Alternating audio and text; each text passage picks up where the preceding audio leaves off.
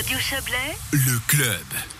Le général de Gaulle est mort, la France est veuve. C'est ainsi que le président français Georges Pompidou a annoncé le décès de Charles de Gaulle, survenu il y a 50 ans, jour pour jour.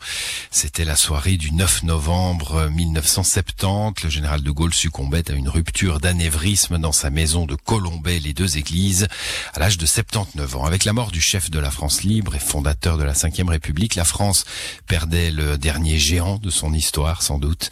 François Comte, notre confrère de RFJ, nous replonge dans la vie du général de Gaulle. Toute ma vie, je me suis fait une certaine idée de la France. La phrase qui ouvre les mémoires de guerre de Charles de Gaulle résume le personnage et son action dictée par l'indépendance et la grandeur de la France. Quatre moments symbolisent cette double exigence. Le 18 juin 1940, Charles de Gaulle lance son appel à la radio de Londres et refuse la défaite contre l'Allemagne nazie. Quoi qu'il arrive, la flamme de la résistance française ne doit pas s'éteindre et ne s'éteindra pas, déclare le général. Cet appel, qui n'a pas été enregistré, renouvelle quatre jours plus tard, le 22 juin. L'honneur, le bon sens, l'intérêt supérieur de la patrie commandent à tous les Français libres de continuer le combat. Moi, général de Gaulle, j'entreprends ici en Angleterre cette tâche nationale. J'invite tous les Français qui veulent rester libres à m'écouter et à me suivre. Vive la France, libre, dans l'honneur et dans l'indépendance.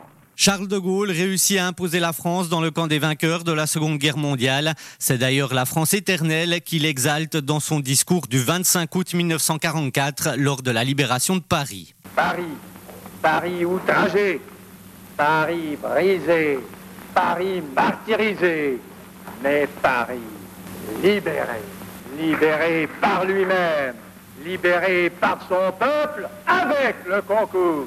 Des armées de la France, avec l'appui et le concours de la France tout entière, c'est-à-dire de la France qui se bat, c'est-à-dire de la seule France, de la vraie France de la France éternelle. Les joies de la victoire passée, le général de Gaulle claque la porte de la présidence du gouvernement le 8 janvier 1946.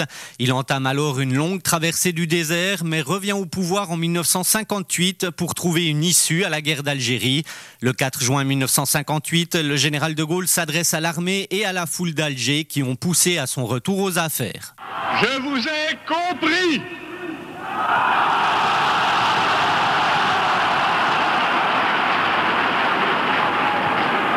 je vois que la route que vous avez ouverte en Algérie, c'est celle de la rénovation et de la fraternité. Le général de Gaulle fonde ensuite la Ve République, impose une solution au problème algérien, se fait réélire à la présidence du pays par le suffrage universel et multiplie les initiatives pour favoriser le développement et l'indépendance de la France. Le pouvoir gaulliste vacille toutefois en mai 68. Le pays manque de sombrer. C'est encore à la radio que le général de Gaulle reprend la main le 30 mai. Dans les circonstances présentes, je ne me retirerai pas.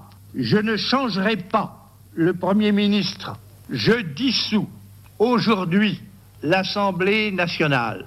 La République n'abdiquera pas. Le peuple se ressaisira. Vive la République Vive la France Le général de Gaulle démissionne finalement le 28 avril 1969 au lendemain d'un référendum perdu avant de quitter le grand théâtre de l'histoire le 9 novembre 1970. Il meurt avec un espoir laissé en héritage dans le dernier tome de ses mémoires de guerre. Puisque tout recommence toujours, ce que j'ai fait sera tôt ou tard une source d'ardeur nouvelle après que j'aurai disparu. Voilà, les grande époque où l'on démissionnait après un référendum perdu. C'était euh, une autre époque de la France.